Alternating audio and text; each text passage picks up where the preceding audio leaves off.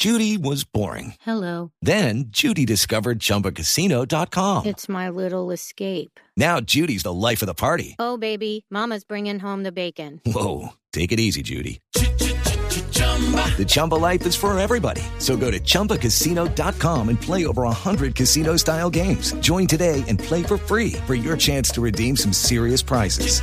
chumba ChumbaCasino.com.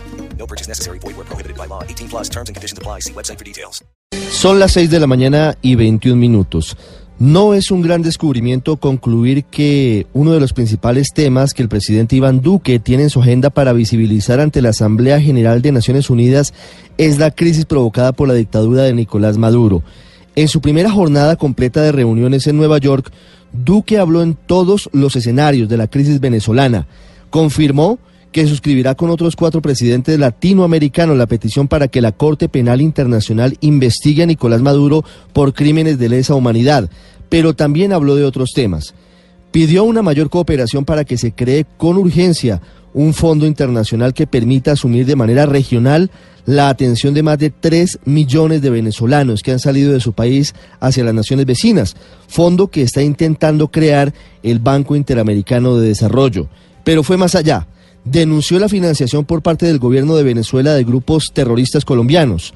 Hay que recordar que varios integrantes del Comando Central del ELN viven en territorio venezolano, de acuerdo con informes de inteligencia militar que consideran que Maduro y su gente influyen en las decisiones de ese grupo sobre los diálogos de paz.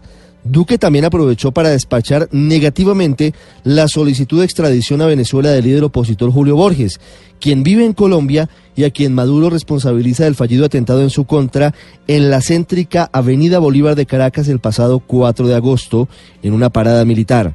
Como si todo esto fuera poco, el presidente reiteró que no apoya una eventual intervención militar en Venezuela, pero dejó entrever que una insurrección popular de los venezolanos podría ser la solución a la dictadura.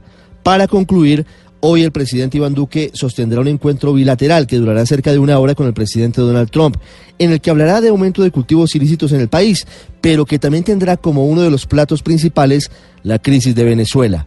Parece estar clara la estrategia de Colombia y de otros países de la región.